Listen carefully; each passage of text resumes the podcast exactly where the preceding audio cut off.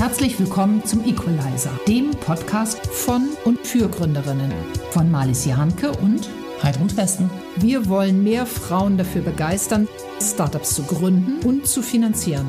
Dazu sprechen wir im Equalizer mit inspirierenden Gründerinnen, Investorinnen, Expertinnen und ein paar coolen Männern. Wir wollen euch spannende Insights, wertvolle Tipps und hoffentlich auch ordentlich Beschleunigung mitgeben. All das findet ihr in allen Equalizer-Episoden und auch in unserem Gründerinnenhandbuch, das im Frühjahr 2022 bei Springer Gabler erscheint.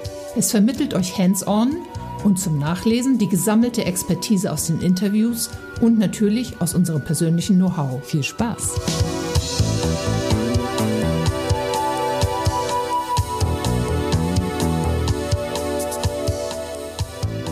Wir bedanken uns bei dem tollen Partner dieser Folge.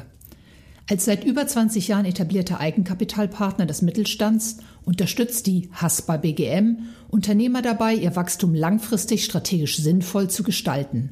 Mit Kapital, Unterstützung bei der Nachfolge und hochkarätigem Sparring. Bisher begleitete die Beteiligungsgesellschaft zum Beispiel Einzelhandelsunternehmen wie Globetrotter, IT-Unternehmen wie Novomind oder Anbieter von Nischenprodukten wie MT Derm, dem Weltmarktführer für Tattoo-Geräte und Permanent Make-up. Das super sympathische Team kennen wir persönlich und können seinen Wunsch, mehr Frauen als Investmentmanagerinnen, Associates oder Analystinnen einzustellen, nur unterstützen.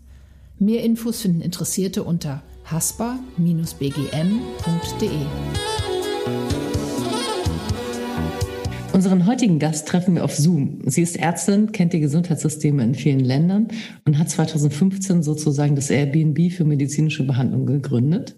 Unter anderem, damit niemand mehr wegen zu hoher Arztkosten ungeküsst bleiben muss.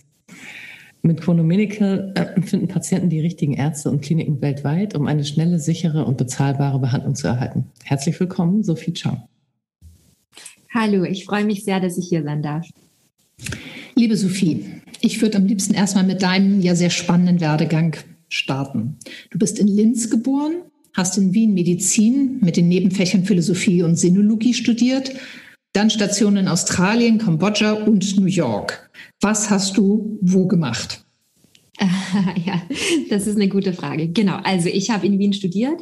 Ich habe ähm, ja Sinologie und Philosophie nebenher studiert, habe daher auch ähm, eine Zeit lang in China verbracht, um da Chinesisch zu studieren während des Studiums.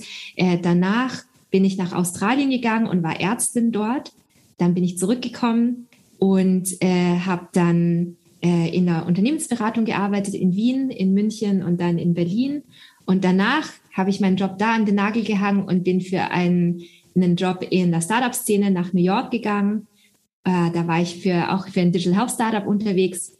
Ähm, und dazwischen, sorry, das habe ich jetzt vergessen, dazwischen habe ich nebenher für eine Hilfsorganisation, für eine NGO gearbeitet in Kambodscha. Das war während meiner Unternehmerberaterzeit.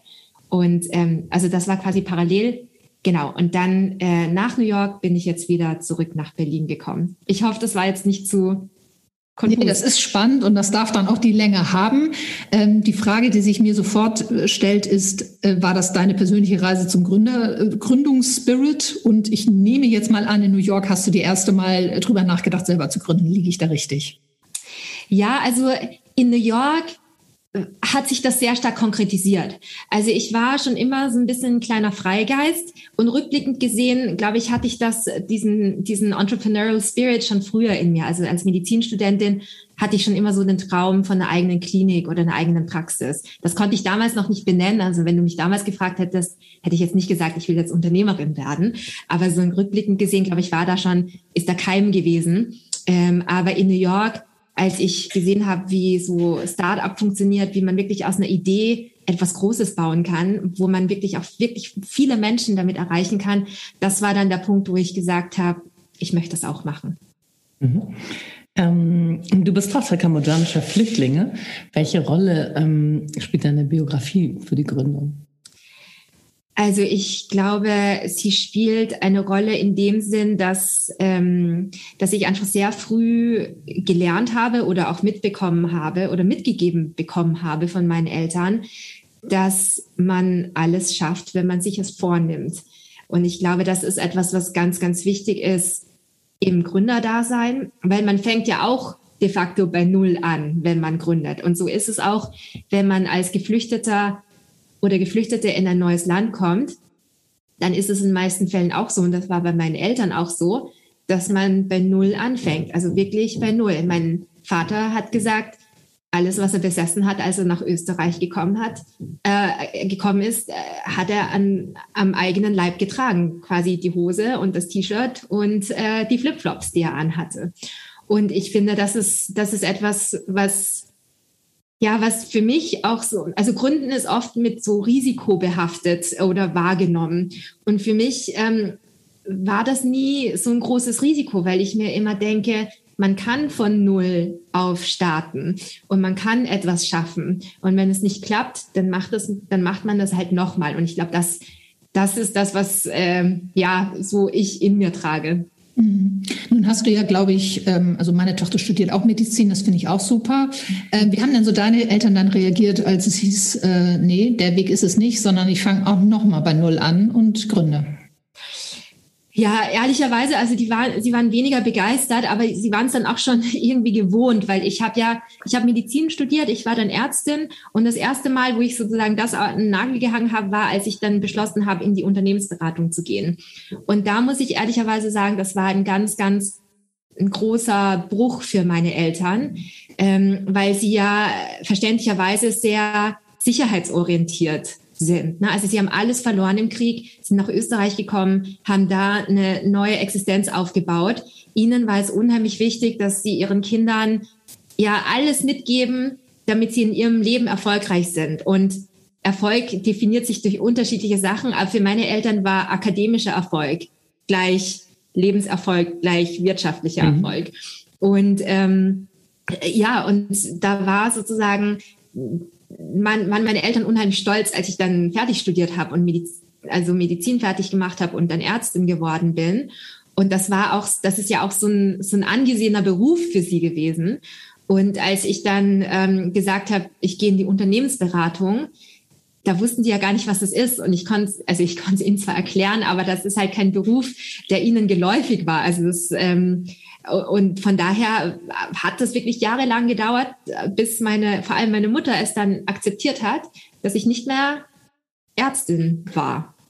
Ja, ich fand es auch ganz interessant. Ich habe in einem Interview, äh, das der German Accelerator mal mit dir geführt hat, gelesen, ähm, dass du einen Job on the dark side äh, ja. bei McKinsey in New York angetreten hast. Ist natürlich ein ziemlich großer Sprung von einem menschenhelfenden Job wie Ärztin zu einem ja, doch sehr anderen Job bei McKinsey. Ähm, aber was, was hast du da für deinen späteren, also das hat ja offensichtlich was bei dir bewirkt. Ähm, was war das? Also es, McKinsey war für mich eine unheimlich tolle Zeit, weil ich da nochmal wirklich ganz stark meinen mein Horizont erweitert habe und vor allem meinen beruflichen Horizont. Man muss sich vorstellen, wenn man Medizin studiert, dann ist, also dann studiert man sechs Jahre lang in dicken Büchern und lernt ganz viel über unterschiedliche Krankheiten und wie man die behandelt, aber sonst nichts. Man lernt keine wissenschaftlichen Grundlagen, ähm, man hört nie etwas zu Entrepreneurship, ähm, man versteht nicht, wie wirtschaftliche Zusammenhänge funktionieren. Also nicht mal in irgendeiner Form Basiswissen. Und auf einmal habe ich, also ich habe ja mit einem Praktikum angefangen und so bin ich dann zu dem Job gekommen. Auf einmal hatte ich die Gelegenheit, das Thema Gesundheit oder Healthcare ähm, von einer anderen Richtung zu erfahren. Und zu verstehen, oh Gott, so so funktioniert Krankenversicherung und so denken die Leute darüber nach und so funktioniert Pharma und ähm, so wird ein Medikament in den, in den Markt äh, sozusagen eingeführt. Und das war für mich unheimlich spannend, sozusagen das, was ich aus meinem medizinischen Alltag aus, äh, sehr einseitig erfahren habe, dann nochmal sozusagen von der, von der anderen Seite kennenlernen durfte. Und ähm, ja, ganz einfach gesagt, für mich war das fast nochmal so ein, so ein MBA oder so eine wirtschaftliche Grundlagenausbildung, die aber bezahlt war und ähm, nochmal unheimlich spannend war für mich. Ich habe sehr international gearbeitet. Mhm. Ja, cool. Und ähm, ja, von daher hat es schon nochmal sagen, meine Grundausbildung als Ärztin sehr stark komplementiert. Mhm. Ähm, du wirst zitiert mit dem Satz, Gründen ist der härteste Job. Ähm, jetzt denke ich, Ärztin sein war es aber auch ganz schön und frage dich, was ist denn nun so hart am Gründen? Also ich sage immer, Gründen ist der härteste Job, aber auch der beste Job. Und, äh, genau, äh, das, äh, dazu stehe ich nach wie vor. Und ich finde, also Gründen ist einfach hart, weil es nicht aufhört oder weil man nicht niemals fertig wird. Es sei denn, es sei denn, na, man, man, man geht halt, also es sei denn, man verlässt die Firma. Aber es ist ja nicht so, dass ähm, also als Ärztin oder auch als leitende Angestellte in einem, in, in einem Konzern oder in einem Startup ist es dennoch so, dass du Momente hast, wo du einfach den Laptop zumachst oder es gibt dennoch Momente, wo du sagst, okay, ich gehe jetzt auf Urlaub und man, es wird nicht von mir erwartet, dass ich jetzt irgendwie noch online bin und so weiter. Und ähm, ich finde, als Gründerin hast du das nicht. Natürlich gehst du auch auf Urlaub und natürlich hast du auch Momente, wo du sagst, ich bin nicht erreichbar, aber du bist die ganze Zeit mit deinen Gedanken bei deiner Company und das, das krieg, also ich persönlich, ich kriege das auch nicht ausgeschalten über eine Zeit und ihr beide nickt das, auch. Also das nee, kennt das ist so. Genau. Und das ist ähm, und von daher, das ist unheimlich spannend und das bringt ja auch sehr, sehr viel Energie und Motivation. Aber andererseits finde ich das unheimlich hart, weil das ja die ganze, man ist die ganze Zeit auf 150, 200 Prozent und ich finde, das macht es auch ähm, sehr anstrengend. Also ich finde, Anstrengung muss auch nicht immer negativ sein, aber es ist, es ist einfach ein Job, das auf der Überholspur, der auf der Überholspur stattfindet und ähm, auch nie zu Ende ist. Ja. Ähm, wir würden gerne noch mal einen kleinen Werbeblock für Chronomedical einschieben. Ähm, ihr helft Patienten, den besten Arzt zu finden, Wartezeiten zu verkürzen und Behandlungskosten zu sparen. Wie bei Airbnb kann man bei euch Behandlungsangebote aus der ganzen Welt finden und buchen. Ist das richtig? Das ist richtig. Und ja. was bedeutet das konkret? Kannst du das noch mal ein bisschen genauer beschreiben? Gerne. Also das bedeutet konkret, dass wir also vielleicht nur ganz kurz nochmal zur detaillierteren Erklärung. Ähm, QNO Medical ist eine Plattform im elektiven medizinischen Bereich. Also wir grenzen uns davon ab, dass wir sagen, wir machen keine Notfälle. Na, also wenn wir schicken jetzt irgendwie keine Hubschrauber durch die, durch die Welt und wir machen jetzt aber keine Primärversorgung. Also bei uns findest du jetzt auch keinen Hausarzt, also bei den einfacheren Sachen, da sind wir auch draußen. Da, wo wir richtig gut sind, ähm, das ist äh, sozusagen da in der Mitte, wo es um komplexe, sehr spezialisierte Eingriffe geht ähm, und die auch planbar sind. Also das ist die Abgrenzung zum Notfall. Also das äh, planbar im Sinne von, du brauchst eine, einen medizinischen Eingriff und der kann in zwei Wochen stattfinden, der kann aber auch in zwei Monaten stattfinden. Und ich finde, in dem, wenn man sich in dem Bereich äh, ähm, aufhält, und das sind zum Beispiel ähm, Herzoperationen, das kann aber auch eine Schönheits-OP sein, das kann aber auch eine Zahnbehandlung sein, also das kann auch mal eine Hüfte sein, sein. Also die, die, der, der, das äh, Wirkungsspektrum ist hier sehr breit.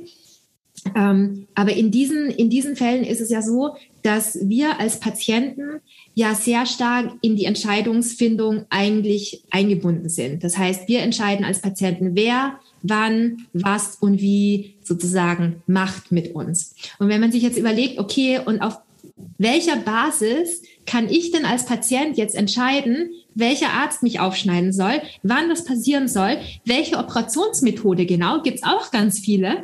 Und ähm, wo auch, ähm, dann finde ich, ist das total pervers, dass man da als Patient so alleine gelassen wird. Wie machen wir das heute? Wir fragen Freunde, Bekannte, wir verlassen uns auf den einen Arzt, äh, der uns jetzt gerade behandelt.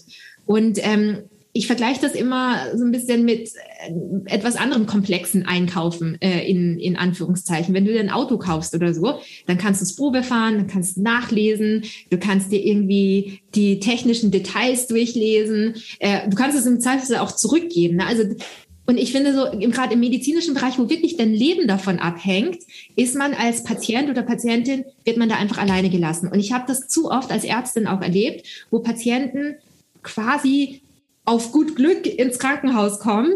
Und wenn sie am Dienstag operiert werden, haben die irgendwie Glück, weil da war der gute Chirurg im Dienst. Und wenn die am Mittwoch die OP hatten, dann war das halt nicht so cool, weil da war halt der nicht so gute Chirurg im Dienst. Und ich finde, das ist, das ist unglaublich. Und es werden ganz, ganz, ganz viel, also Millionen von Menschen jeden Tag nicht ordentlich behandelt oder nicht zu ihrem Optimum behandelt, weil es diese Transparenz nicht gibt. Und das ist etwas, was ich, ähm, wogegen ich angetreten bin mit Juno Medical und wir sozusagen seit Jahren sehr datenbasiert, sehr technologiebasiert, ähm, direkt auch mit den Patienten weltweit lösen wollen. Und wann kam die Idee? Mit deiner Erfahrung als Ärztin oder wie kamst du auf die Idee?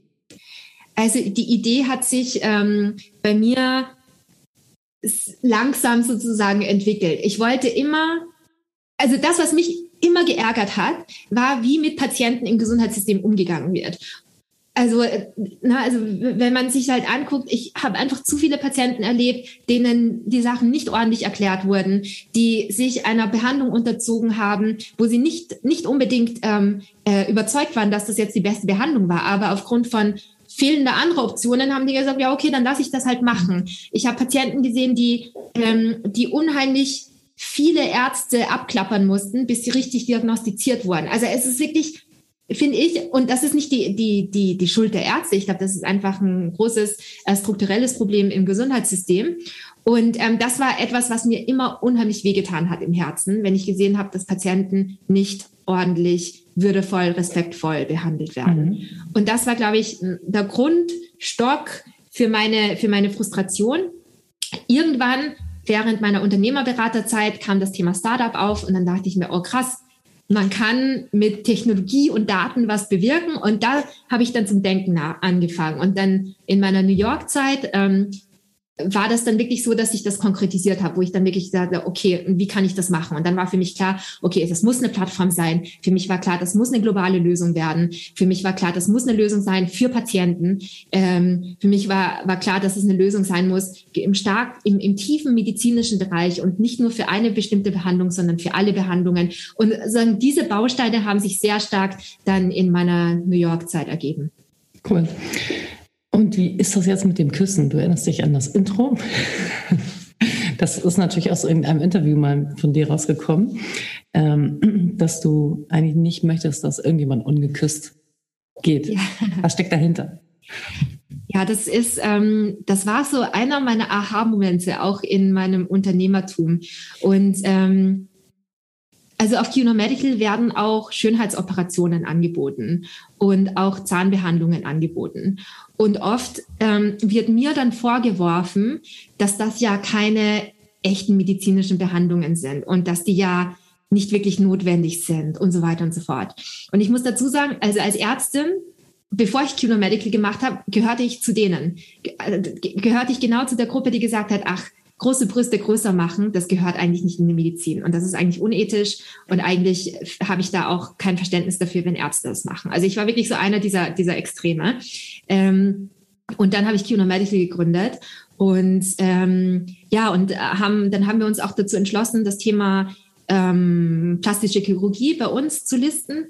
Ähm, einerseits, weil das ein großer Markt war und wir eine riesen Nachfrage hatten. Andererseits, weil ich auch immer so dieses diesen, diesen, diese Prämisse hatte, dass ich zu keinem Patient Nein sagen möchte, mhm. wenn das, wenn, wenn das nicht notwendig ist. Und, ähm, und das, und seit, seitdem wir das machen, ist es immer wieder ein Thema, äh, das mir, das mir vorgeworfen wird, dass wir ja auch Schönheitsoperationen machen. Okay. Und ähm, ich bin aber mittlerweile komplett bekehrt, weil dieses einem 19, einer 19-jährigen Patientin große Brüste größer machen, diesen Fall gibt es fast gar nicht oder zumindest nicht auf, also die gibt es auch, aber in den meisten Fällen guckt man sich das an und man sagt, man versteht's. Man versteht's, wieso diese Person gerade unzufrieden mit ihrem Körper ist, wieso diese Person unglücklich damit ist und wieso diese Patientin oder dieser Patient das gerne ändern möchte. Mhm. Und ähm, sorry für die lange Vorgeschichte, aber das mal sozusagen zum Kontext. Und ähm, genau das gleiche mit Zähnen. Und ich dachte immer, und wir bieten auch Zahnbehandlungen an, also Zahnimplantate und so weiter. Und ich dachte immer, das größte Problem, das du hast, wenn du keine Zähne hast, ist, dass du nicht essen kannst. Und dass du, ne, also immer nur so weiche Sachen essen kannst. Und das, das ist schon ein großes Problem. Und dann hatte mal, dann, und, und, und dann sprechen wir natürlich mit unseren Patienten und ganz, ganz viele sagen, ich bin so unglücklich mit meinen Zähnen und ich gehe auf keine Dates mehr und ich lasse mich nicht mehr küssen, weil ich mich so davor schäme, dass ich so schlechte Zähne habe und dass ich so hässliche Zähne hatte.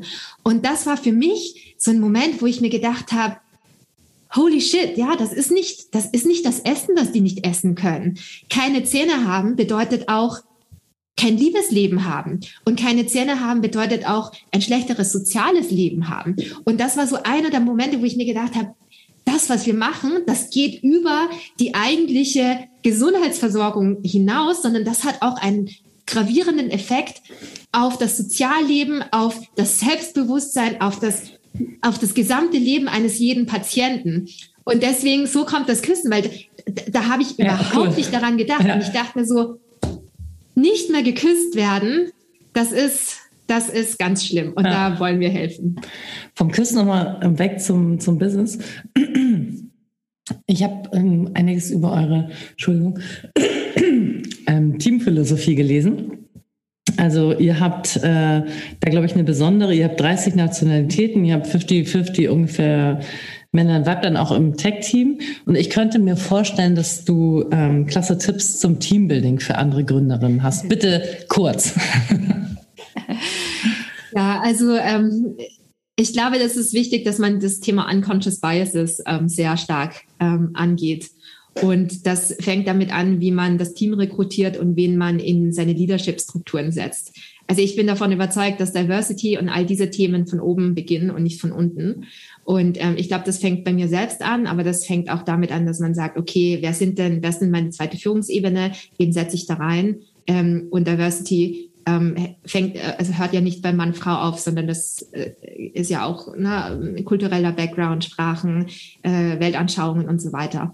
Und ähm, ja, wenn du mich jetzt um einen Tipp fragst, dann wäre das mein Tipp zu sagen, wie bilde ich, sehr genau drauf gucken, wie man seine, seine Führungsebene ausbildet. Mhm. Hast du denn so strategisch gedacht, als du dir seinerzeit einen männlichen Co-Gründer geholt hast oder wie ist das zustande gekommen? Nee, gar nicht.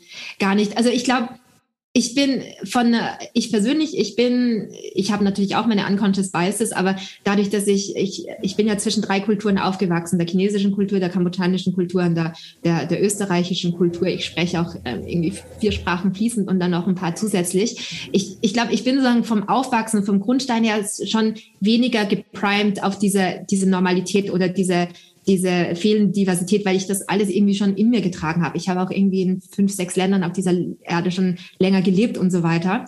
Und für mich war das überhaupt nicht, also mir war das egal, ob mein Co-Founder jetzt irgendwie weiblich oder männlich ist. Das hat sich so ergeben, dass der männlich war. Aber ich finde, genauso soll das sein. Also ich finde so, das sollte eigentlich keine Rolle mehr spielen, sondern man soll inhaltlich vorgehen und dann, dann ist das halt irgendwie ein Typ oder eine Frau. Mhm. Und wie hast du den gefunden? Ich habe den gefunden, sehr pragmatisch, muss ich sagen. Also ich, äh, ich habe den gefunden, ähm, ich habe einen Co-Founder gesucht, weil ich mir gedacht habe, ich will das, ich muss das jetzt nicht unbedingt alleine machen. Also du hattest die Idee schon.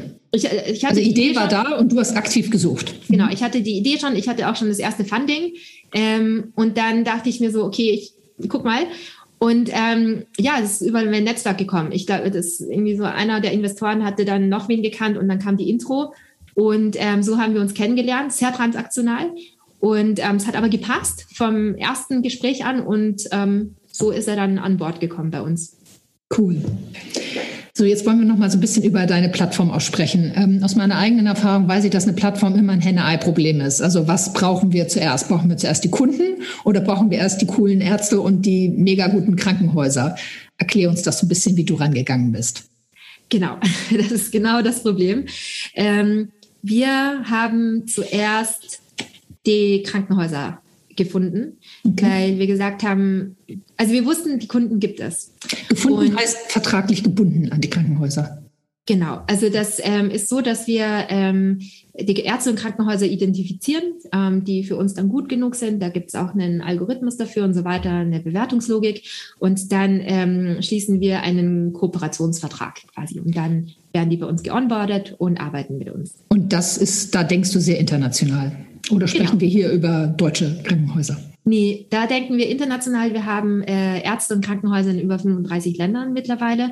Und ähm, das war für mich auch am, äh, schon immer wichtig zu sagen, mir ist es egal, wo dein Arzt sitzt. Ich will, dass du entscheiden kannst, aufgrund der weltweiten Optionen, die es für diese Behandlung gibt, wo du hin möchtest. Weil mittlerweile ist es wirklich so, dass der beste Arzt für dich vielleicht nicht mehr der ist, der in der gleichen Stadt lebt. Vielleicht ist es auch auf einem anderen Kontinent.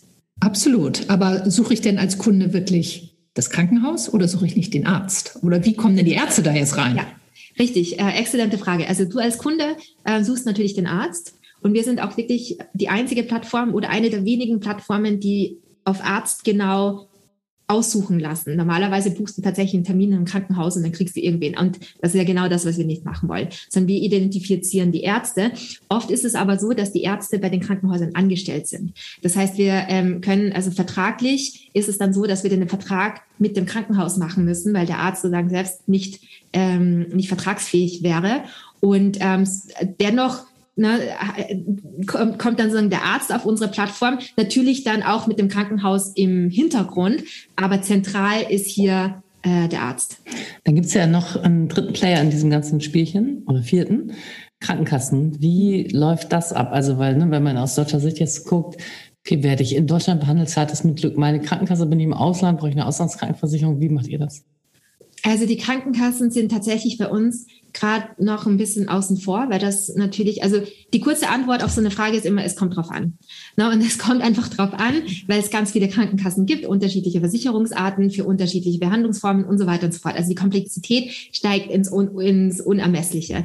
Ähm, wie wir das aktuell machen, ist so, wie das ähm, mit der Krankenkassen gehandhabt werden muss. Wenn du zum Beispiel ins Ausland gehen möchtest für eine bestimmte Behandlung, musst du das im Vorhinein mit deiner Krankenkasse abklären, ob es da eine Kostenübernahme gibt, ob sie das zahlt oder nicht. Und genauso musst du das machen, wenn du über QNO Medical buchst. Die Vision ist natürlich, dass wir in Zukunft auch Krankenkassen anbieten, äh, anbinden und das direkt mit ihnen abklären. Ähm, aber ich weiß nicht, ob ihr in eurer Vergangenheit schon mal mit Krankenkassen zu tun hattet, ähm, beruflich. Ähm, die sind halt sehr, sehr langsam in dem, wie sie das machen, sehr, sehr unflexibel. Und das ist genau das Gegenteil von dem, was wir machen. Und deswegen haben wir gesagt, der Markt ist groß genug. Wir müssen das jetzt noch nicht machen. Ähm, aber irgendwann, wenn wir auch die Größe haben, ähm, würden wir gerne auch an einen Tisch mit denen uns setzen. Oder uns, genug Geld einsammeln, um eine eigene aufzubauen. Wie Krankenkasse der Next Generation. Also fände Auch das ich sehr sinnvoll. Eine Möglichkeit, ja. Mich würde nochmal, um das, damit unsere Hörerinnen das ein bisschen einsortieren können, ich bitten, äh, uns vielleicht Zahlen ähm, zu geben. Wie viele Krankenhäuser, wie viel Behandlung? Kannst du uns da Daumenwerte geben? Gerne. Ähm, also vielleicht fange ich mit QNO Medical an. Wir sind ungefähr 70 Personen, äh, sitzen alle in Berlin. Wir arbeiten ähm, mit, also wir bekommen im Monat circa 10.000 Anfragen von Patienten. Ähm, natürlich bucht da nicht jeder Patient, aber wir helfen jedem Patienten, der bei uns, der oder die bei uns anfragt. Wow. Und ähm, ich kann euch jetzt gar nicht irgendwie die genaue Zahl der Ärzte sagen, aber ich kann euch auf jeden Fall die Größenordnung. Also wir arbeiten mit äh, also circa 1000 Ärzten zusammen, plus minus, und ähm, hunderten von Krankenhäusern in ja ungefähr wir sagen über 35 Ländern. Es kann aber auch sein, dass es mittlerweile 36 oder 37 sind. Toll, spannend. Ähm, dann mal kurz. Äh, dann würden wir gerne mal zur Gründung kommen. Ähm, du hattest eben gesagt, du hattest eigentlich schon die erste Finanzierung, bevor du deinen Co-Founder an Bord geholt hast. Ähm, wie hast du ganz am Anfang dich finanziert? Hast du gleich Kapital eingeworben oder hast du erstmal gebootstrapped? Wie war da so deine Journey? Also meine Journey war ein bisschen, ja, weiß nicht, ob das, das atypisch, äh, ich atypisch benennen würde, aber ich glaube, das war es damals. Ähm, das war so, dass es mich und meine Idee gab. Und dann habe ich äh, einen Investor getroffen, der diese Idee gut fand. Also äh, das war nicht so, ich habe den jetzt den auf ein Date getroffen oder so. Ich hatte natürlich sehr proaktiv nach Investoren gesucht und einer davon, äh, einer davon, der äh, fand die Idee sehr spannend und hat gesagt, okay, cool, wenn du das machst, dann würden wir gerne investieren. Also das war natürlich ein Prozess und das war jetzt nicht so einfach, aber de mhm. facto war. Das ist die Kurzgeschichte dazu. Okay. Und ähm, oh, so das war, war das, kein Business Angel. Nee, das, das war schon VC. Das war Product okay. A mhm. aus Berlin ähm, damals noch aus ihrem zweiten Fonds. Also mittlerweile haben die ja äh, einen vierten oder fünften jetzt schon. Ähm, aber das, äh, das war tatsächlich damals schon ein richtiger VC. Also ich habe sozusagen die Business Angel, die kamen dann danach. Also ich hatte dann in der Folgerunde, hatte ich dann auch noch Angel-Investoren, ähm, aber ich habe direkt mit einem VC. Und das, ähm, das hat seine Vor- und Nachteile auch. Also das mhm. muss man nicht immer so machen. Für mich ähm, hat das gut gepasst. Ich wollte auch ein Business bauen, das sehr schnell skaliert und um schnell zu skalieren, braucht man dann auch äh, entsprechendes finanzielles Backing. Und schwierig so, ist ja in so einer frühen Phase mit dem VC, gleich wenn du noch nichts hast, was wirklich Value ist. Äh, wie, magst du dazu was sagen? Das ist dann sind ja natürlich immer so Insights, aber wie viel Prozent hast du dafür wie viel Geld abgegeben? Das ist ja in der Regel die, das Problem mhm. bei sehr frühen VC-Investments, dass man ja, zu viel genau. für zu wenig also, Geld abgibt. Ich kann es jetzt auch auf die Kommastelle nicht mehr genau sagen, es war ungefähr ein Viertel. Ne? Also eine Viertel Dilution war das. Mhm. Ähm, man sagt auch so, Daumenregel, ungefähr 20, 25 Prozent Dilution ist ungefähr okay pro Runde. Und das war auch in dieser Größenordnung, in diesem Rahmen. Ich weiß, mhm. dass viele Gründer und Gründerinnen sehr stark an ihren Anteilen hängen. Mhm. Ähm, und da immer sehr, sehr zögerlich sind, Anteile abzugeben für Geld. Ich muss sagen, ich, ich hänge natürlich auch an den Anteilen, aber für mich war klar, ich habe lieber eine schnell wachsende Company und vielleicht einen Ticken weniger Anteile, aber dafür einen großen Kuchen, wovon ich die Anteile hatte. Also ich war ähm, für mich war das klar, dass, es, dass ich einfach finanziert werden muss, um etwas daraus Ja, du hast ein großes Modell. Und waren das gleich international, war das gleich ein internationaler Investor? Oder? Also ähm, der erste Investor war Project A, das ist aus Berlin. Ja. Die, die investieren international, aber das war ein Berliner Investor in diesem Fall. Aber es sind sehr, sehr schnell in meinem Fall auch internationale Investoren dazugekommen, aus Frankreich, aus den USA, Frühphaseninvestoren. Ähm, weil ich glaube, wir haben dadurch, dass wir so ein internationales Businessmodell haben, hatten wir einfach sehr, sehr früh dann auch so diesen Internet, diese Internation, dieses internationale Interesse gehabt. Finde ich einen spannenden Punkt, weil in der Regel, also in Europa unkritisch, aber wenn du in den USA racest, dann wollen die ja in der Regel, dass du auch Operations in den USA hast. Habt ihr da auch Team sitzen oder wie funktioniert das? Also unser Team sitzt ähm, aktuell ausschließlich in Berlin. Also wir haben so ein paar Remote-Leute, aber es gibt nur ein Berliner Headquarter. Ähm, das ist natürlich immer wieder ein Thema, dass wir sagen, irgendwann werden wir auch Landesorganisationen haben müssen. Ich habe bis jetzt immer einen ganz großen Respekt vor der Komplexität gehabt, die man sich dann auch damit ähm, aufbaut. Ähm, aber das wird, ähm, das wird so kommen. Also wir werden wahrscheinlich nächstes, übernächstes Jahr eine US-Operations aufbauen, innerhalb von Europa expandieren müssen. Irgendwann, wenn man eine bestimmte Größe erreicht hat, geht das, glaube ich, auch nicht mehr anders. Und damit hatten eure amerikanischen Investoren kein Problem, dass ihr keine Operations dort habt? Nee, weil das waren, ähm, das waren Frühphaseninvestoren, die es gewohnt sind. Das mhm. waren Frühphaseninvestoren, die auch sehr proaktiv nach, in Europa nach Opportunities geguckt mhm. haben. Und ich glaube, es kommt halt auch immer so auf den Investor drauf an. Es gibt Investoren, die sagen, ich kann damit umgehen und die haben dann entsprechend bei uns investiert. Aber es gibt natürlich auch sicherlich Investoren, die sagen, also mit denen haben wir dann erst gar nicht gesprochen wahrscheinlich. Die sagen, die müssen halt in den USA sitzen, damit das für uns Sinn macht. Okay. Und wofür habt ihr das eingesetzt, also das eingeworbene Geld? Ähm, ja, für Wachstum. Und zwar zwei Sachen. Das ist einmal Personal und das andere ist Marketing quasi. Ähm, das waren so die zwei, die zwei. Und der Aufbau der Plattform? Auf, genau. Und das ist natürlich getrieben durch das Thema Tech und Produkt.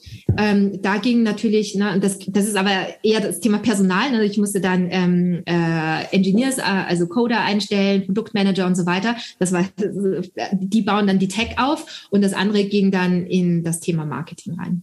Mhm.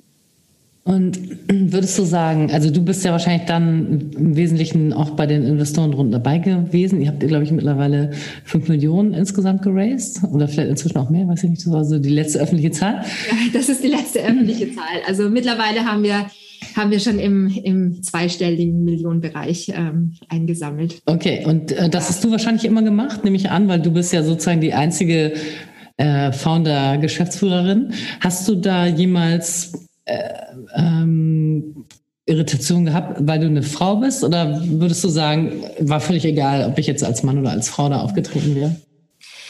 Also ich glaube, es war nicht egal, ob ich jetzt eine Frau oder ein Mann bin. Das, ähm, ja, da gibt es auch Daten und Studien kennt ihr auch sicher alle so ohne Ende. Mhm. Und das ist auch die menschliche Psychologie, kann man ja auch sagen, dass Männer nicht gleich, äh, gleich auf Frauen und Männer reagieren. Also ich glaube, das ist was Natürliches. Und ich finde, das muss man auch nicht wegdiskutieren. Also das, das ist einfach so. Und ich glaube, wir müssen irgendwann auch dazu kommen, zu sagen, okay, das ist ein Faktum.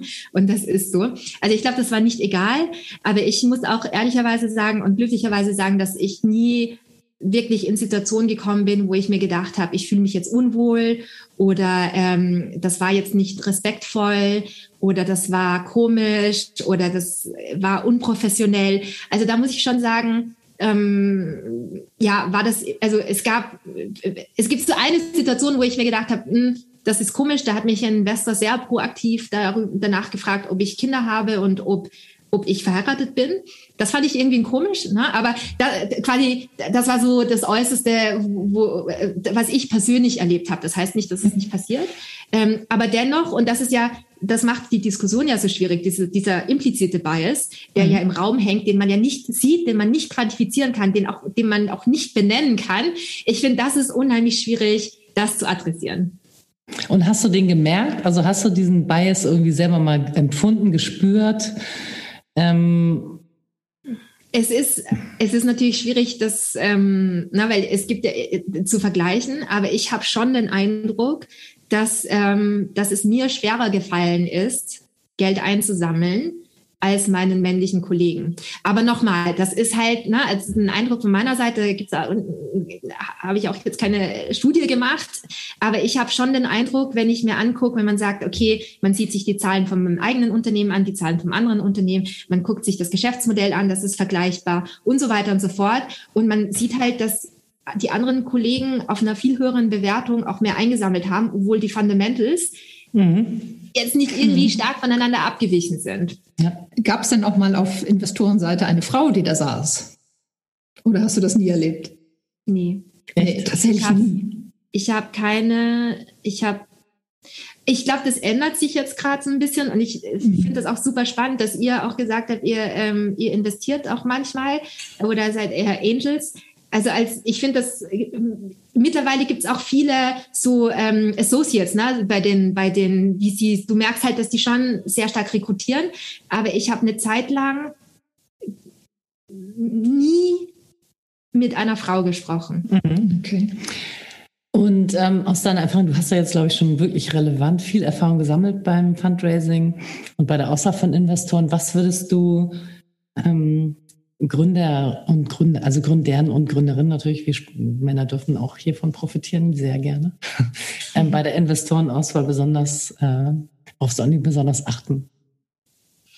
Also ich finde gerade in der frühen Phase ähm, muss man sich die Investoren schon sehr gut aussuchen. Also ich sage mal, das ist wie eine, wie eine Ehe. Die kriegt man dann auch nicht mehr so schnell los.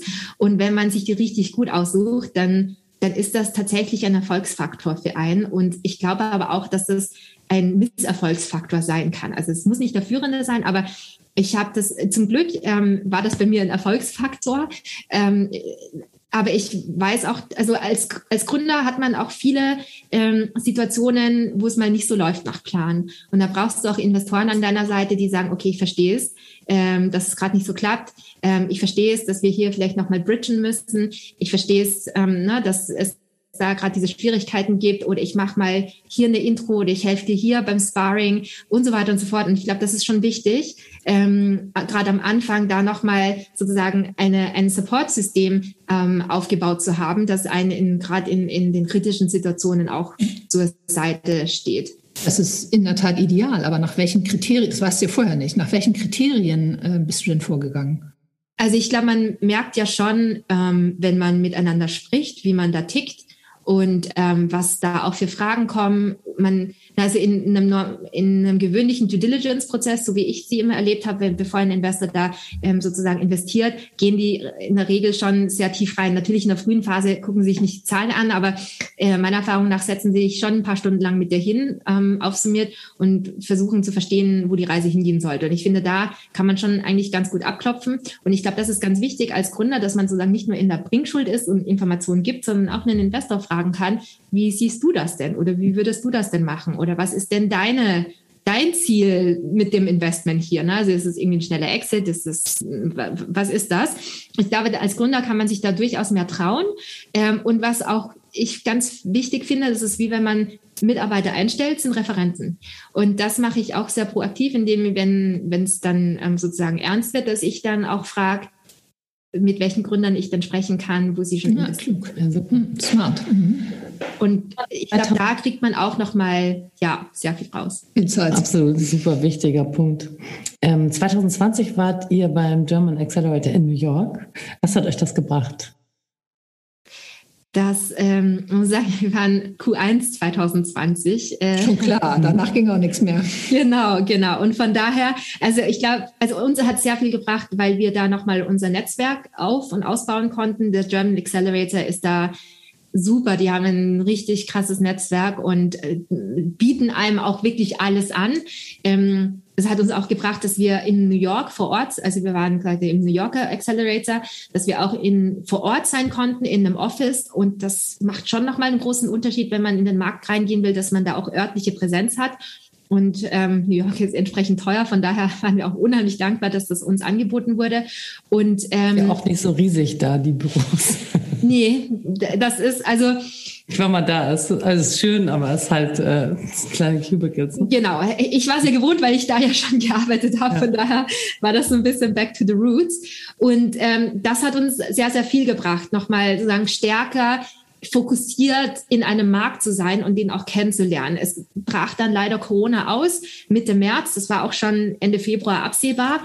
Und von daher haben wir das dann auch leider nicht ähm, so zum vollen Potenzial weiterverfolgt und gemacht. Ähm, aber ich kann das, ich kann das echt nur jedem empfehlen. Ja, vielleicht als letzte Frage nochmal zum Komplex Finanzierung. Plant ihr weitere Runden und oder wie geht's weiter? Ja, also wir planen weitere Runden. Es gibt ja auch ein bisschen das Sprichwort, nach der Runde ist vor der Runde. So schlimm, so ganz so schlimm ist es nicht, aber natürlich ähm, ist es so, dass, also unser Markt ist riesengroß. Unser Ziel ist es, die führende Plattform äh, zu werden für elektive medizinische Dienstleistungen. Und von daher ist wirklich ähm, Skalierbarkeit, Wachstum, auch die Schnelligkeit dahinter ähm, ein entscheidender Faktor. Und dafür brauchen wir entsprechend Geld. Jetzt auch nicht irgendwie unermesslich viel. Wir sind da sehr, sehr effizient. Aber ähm, das Thema Fundraising wird bei uns immer ein aktuelles sein. Absolut. Okay, ähm, 2017 habt ihr euch umbenannt. Ähm, und Grund für die Namensänderung waren mögliche Markenkonflikte in den USA. Wie habt ihr das empfunden? Ist so ein Rebranding schwierig oder war es früh genug, dass es noch nicht so mhm. dramatisch war, weil es noch zu klein ist?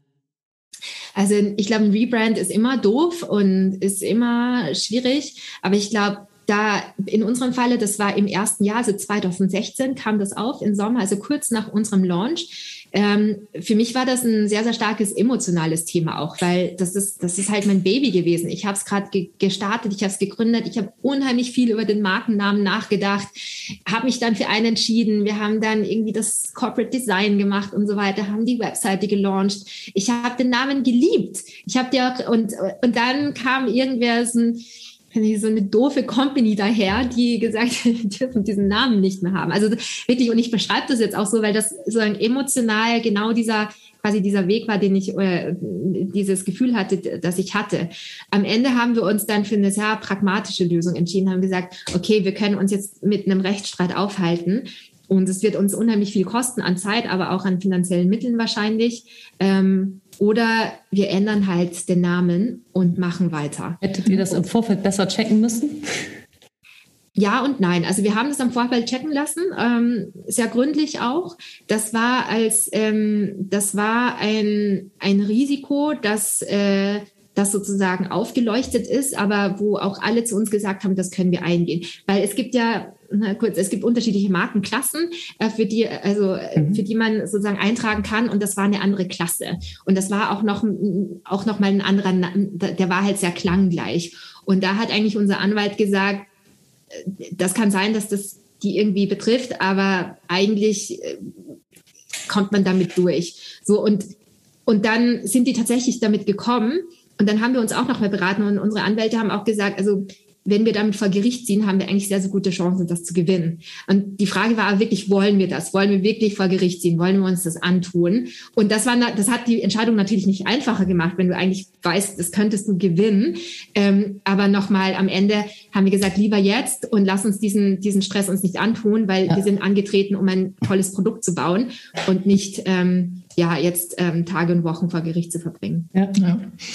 Du erzählst uns hier von deiner Vision und von einem riesigen Markt und ähm, ich möchte noch mal so ein bisschen nachhaken, wo geht denn langfristig deine Strategie hin? Also wie viele Mitarbeiter möchtest du oder traust du dir zu, noch äh, aufzubauen? Du sprachst schon von einem weiteren, von weiteren Standorten. Kannst du das ein bisschen genauer skizzieren?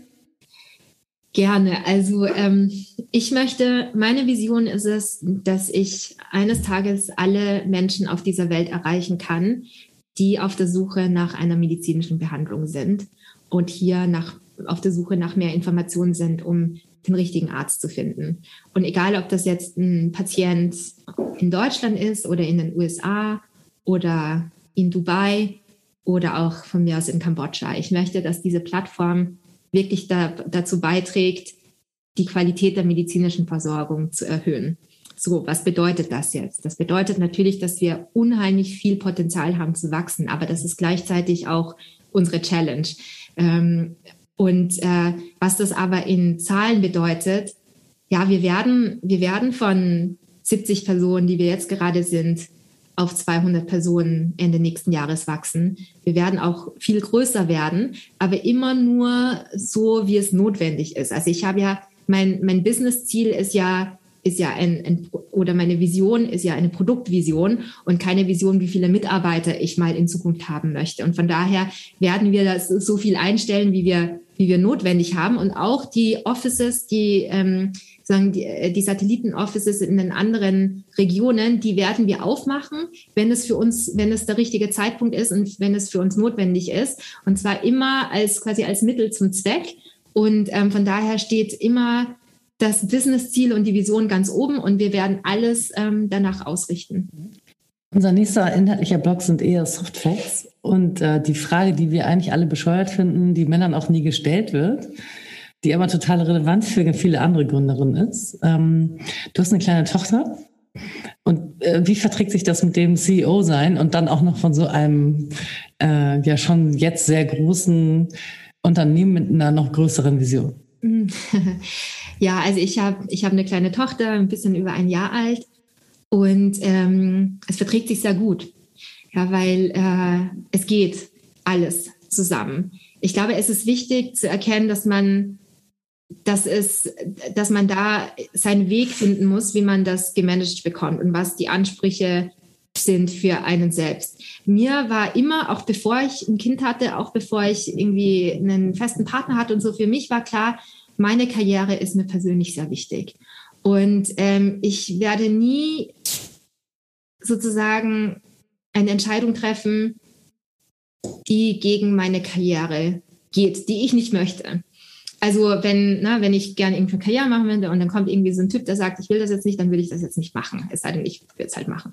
Und ähm, so habe ich immer alle Entscheidungen in meinem Leben ähm, gefällt. Das muss jetzt nicht für alle das Richtige sein, aber als ich ähm, schwanger wurde, war auch für mich klar, dass mein, mein Gründerdasein, mein CEO-Dasein auch absolut weitergeht.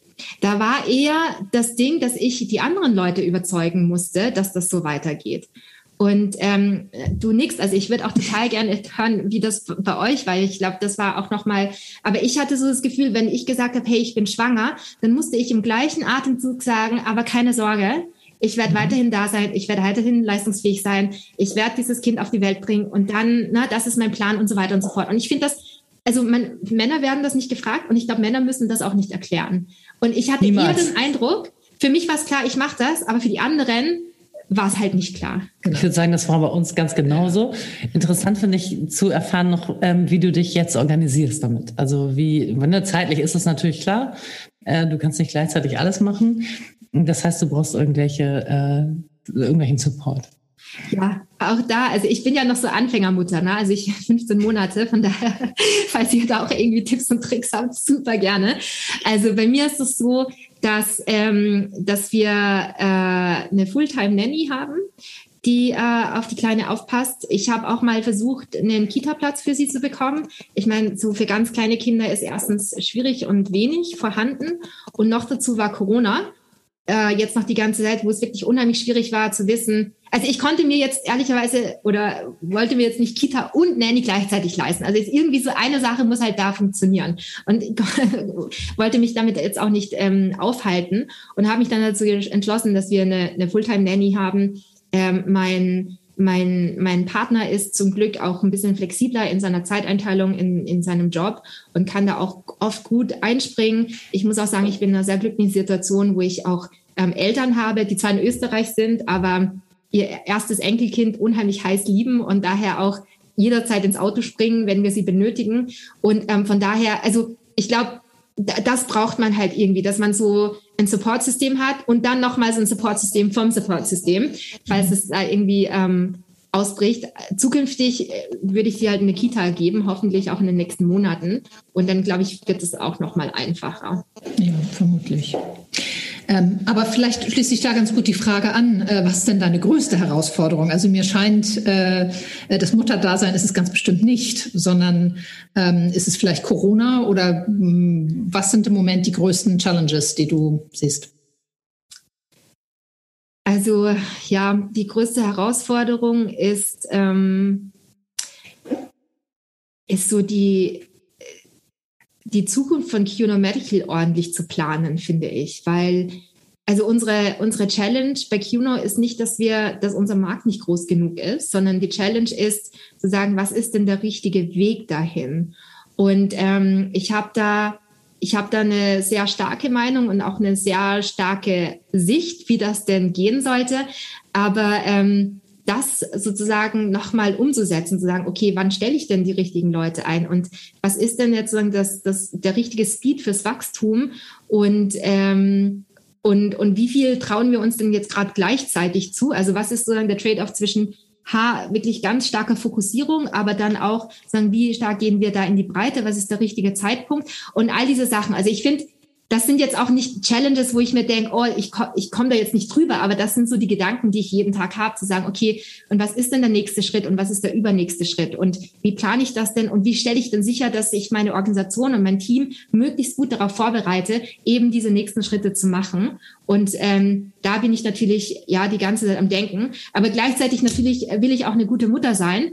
Und man wird ja auch von allen Seiten irgendwie dazu beraten, was man denn machen muss, um eine gute Mutter zu sein. Und das äh, widerspricht sich ja auch ganz oft. Egal, wenn du meine Mutter fragst, sind ganz andere Sachen als wahrscheinlich, wenn ich euch fragen würde. Und ähm, das ist natürlich auch nochmal dieses Ding, wo man sich denkt, oh, ich, ich will, ich will keinen Fehler machen. Ich will nicht, dass irgendwie mein Kind dann später mal zum Psychologen muss und ich dann daran schuld bin. Ich glaube, da gibt es einen ganz beruhigenden Fun Fact, äh, statistisch, ähm, dass Mütter, also arbeitende Mütter, zwei Stunden Quality Time am Tag mit ihrem Kind verbringen. Nicht arbeitende Mütter eine halbe Stunde. Und das fand ich immer total hilfreich, weil ich es mir auch gut vorstellen konnte, weil man ja immer diese Mütter sieht, die mit dem Kinderwagen im Café sitzen und sich mit ihren anderen Freundinnen unterhalten, bevor sie mit dem schlafenden Kind zur Kosmetikerin gehen und so weiter. Also von daher, ich glaube, das ist jetzt überspitzt natürlich gesagt, aber ich denke, ähm, da muss man sich keine Gedanken machen, da muss sich keine Sorgen machen. Guck in andere Länder wie Frankreich, da ist das total normal, dass die Mutter morgens um sieben ins Büro geht und abends um sieben nach Hause kommt und dann gibt es ein langes Familienabendessen und alle sind happy. Ja, ähm, total. Und ich wirst, auch. Mhm. als kleiner Tröster, du wirst auf jeden Fall ein tolles Role Model sein. Und äh, da schließt sich gleich die nächste Frage an, die mich wirklich interessiert. Hattest du Role Models? Also hast du, kennst du andere Gründerinnen ähm, oder Frauen, wo du sagst, genau die finde ich cool? Mhm. Nee. Also ich, ähm, also ja, mittlerweile wahrscheinlich ein paar, aber auch nicht so, so diese Leuchtsternfiguren wie ich. Also ich stelle mir so ein Role Model vor, wo ich mir denke, so, okay, das ist die Figur und die inspiriert mich total und ich bin jetzt irgendwie ein großer Fan von dieser Figur. Das hatte ich, das hatte ich nicht. Also es gibt ganz, äh, und das finde ich ganz, ganz schade. Ne? Also auch als, als junges Mädchen, also so im Schulalter, dass man da aufwächst und niemanden hat, wo man sagt, okay, ich bin jetzt irgendwie ein Fangirl oder ich habe so einen Girl-Crush auf diese Person. Das, das habe ich nicht. Mittlerweile ist es natürlich so, dass es viele Figuren gibt, zu denen man aufguckt, aber nicht in der Art und Weise, also wo man sich dann wirklich damit beschäftigt und sagt, boah, das ist, das ist so inspirierend. Das, das hatte ich leider, das hatte ich leider nie. Okay. Aber siehst du bestimmte Eigenschaften oder Mindsets, vielleicht auch bei dir oder bei anderen Gründern, die ähm, Gründerinnen in ihrer Unternehmerinnenrolle besonders unterstützen? Ähm, ich glaube, das ist, das ist sehr, sehr unterschiedlich, aber ich glaube, ähm, so dieses, was ja vielen Unternehmern ja nachgesagt wird und das, das finde ich auch, ist dieses Thema Resilience. Ich weiß gar nicht, ob es da ein deutsches Wort dafür gibt. Resilienz. Resilienz, ja, okay. ja, und ähm, ich glaube, das findet man schon ganz oft. Und das ist auch etwas, was ich zum Beispiel auch von gerade meiner Mutter ähm, sehr mitbekommen habe, so dieses, dieses Weitermachen und dieses Nicht-Aufgeben und auch bei zweifachen, dreifachen Nein nochmal nachtreten und nochmal irgendwie gucken. Also ich finde, das sind so Sachen. Und, und da bekomme ich eher so meine Inspirationen. Das sind aber nicht so diese Role Models, aber das ist so von Personen, die um mich rum sind, die ich da in der einen, in dem einen oder anderen Aspekt sehr stark bewundere. Gibt es noch was anderes außer Resilienz? Also Widerstandsfähigkeit wäre auch eine gute Übersetzung. Ja, genau. ähm, wo du sagen würdest, das sind Eigenschaften, die haben dir geholfen ähm, auf deinem Weg. Also mit dem Hintergrundziel, dass wir diesen Podcast ja machen für Frauen, die sich überlegen, was zu gründen oder ganz am Anfang stehen. Was würdest du denen mitgeben als Eigenschaften, die sie vielleicht entwickeln könnten? Selbstbewusstsein. Ich glaube, das ist nochmal ein ganz, und das fällt mir auch vor allem bei Frauen auf, mit denen ich spreche, die auch überlegen zu gründen. Und man hört dann auch immer so dieses, kann ich das denn? Oder ist es jetzt der richtige Zeitpunkt und so, und so ein bisschen dieses, ja, diese Kack drauf Mentalität zu haben und sagen, okay, ich mache das jetzt. Ich glaube, das ist wichtig und das ist auch für einen, also wenn man gründet, dann gibt es Zeiten, wo man mehr Menschen trifft, die einem sagen, dass es nicht funktionieren wird, als dass es funktioniert. Zum Beispiel im Fundraising. Ne? Also man spricht dann irgendwie mit 50 Investoren und 40 davon sagen irgendwie, ich glaube nicht daran. Und wenn man da nicht diese Sicherheit hat und dieses Selbstbewusstsein hat, ähm, zu sagen, ich mache es aber trotzdem und natürlich mit in, in aller Vernunft auch. Ne? Also vielleicht, wenn es eine komplett verrückte Idee ist, vielleicht nicht. Aber dass man dann trotzdem dagegen mental ankommt und nicht komplett einbricht, ich glaube, das, das ist ganz wichtig. Und das meine ich mit Selbstbewusstsein. Das meine ich mit, mit dieser inneren Sicherheit, dass man sozusagen so innerlich geerdet ist und sich von außen nicht zu viel beeinflussen lässt. Das lässt sich nicht ganz vermeiden. Wenn dir 40 Leute sagen, es wird nicht funktionieren, natürlich bist du da down und natürlich stellst du dich selbst in Frage. Aber dass du da wieder rauskommst und dass du da aus eigener Energie dich wieder auf die Spur setzen kannst, das ist etwas, was was ich ganz, ganz, vor allem Frauen, wirklich ganz stark ans Herz legen würde. Ja, toll. Ähm, da kommen wir jetzt schon so äh, zum Ende unseres Gespräches und am Ende fragen wir nämlich genau danach nochmal, hast du weitere besondere Tipps für Gründerinnen? Die drei wichtigsten Tipps aus deiner Karriere. Also Tipp Nummer eins, just do it. Und das meine ich wirklich. Also wenn du da eine Idee hast, wenn du es machen willst, dann tu es. Natürlich mach's überlegt, mach's geplant, aber do it. Tipp Nummer zwei ist, mach dir ganz, ganz früh von Anfang an klar, was ist dein Businessmodell? Wie, wie skaliert das? Wie macht das Geld? Wie kriegst du das profitabel? Du musst es nicht sofort profitabel kriegen, aber ich finde so, das würde ich jetzt nicht nur Frauen ans Herzen legen, aber vor allen denen auch, aber so dieses, ich, ich höre mal ganz viele Ideen, die toll klingen, aber dann frage ich mir so, okay, und wie machst du, wer, wer, wer wird das denn bezahlen und wer ist denn dein Kunde und wieso wird er denn dafür bezahlen? Und dann hört es dann irgendwie auf. Ne? Aber so dieses, wer bezahlt denn dafür? Wer wird Geld für das auf den Tisch legen, was du machen möchtest? Und zwar ganz viel. Ähm, also das äh, wäre so Tipp Nummer zwei. Und ähm, Tipp Nummer drei ist, guck ganz stark darauf, mit wem du dich umgibst. Und ich, da gibt's auch diesen Spruch, du bist der, der Durchschnitt der fünf engsten Leute, mit denen du dich umgibst. Und ich finde, als Gründer, sagen auch, wird man, wird man ganz, ganz schnell einsam. Man wird nicht komplett einsam, aber ich glaube, es ist da nochmal viel, viel wichtiger zu wissen, okay, wer sind meine engsten Vertrauten? Wer sind die Leute, auf die ich zurückgreifen kann? Wer sind die Leute, die ich auch mal anrufen kann, wenn es bei mir gerade nicht weitergeht und mich einfach nur auskotzen muss? All diese Themen. Und ich glaube, das ist auch nochmal wichtig. Und ich sehe das auch fast so wie eine Toolbox. Also es ist nicht so, das kann man auch sehr proaktiv und strategisch angehen. Und ich finde, das sollte man ohnehin machen, sich mal überlegen, okay, wer sind denn die Leute, mit denen ich mich umgebe? Ähm, aber beim Gründen auch nochmal unheimlich wichtig. Toll, vielen Dank, Sophie. Das war ähm, super spannend für unsere Hörerinnen und für uns auch. Vielen ja, Dank. Klasse, dass du dir die Zeit genommen hast. Ja, sehr gerne. Vielen Dank euch auch. In unserem nächsten Podcast sprechen wir mit Joana Gil, der mexikanischen Gründerin von Lignopure, die gerade 2,2 Millionen Euro Seed Finance eingesammelt haben.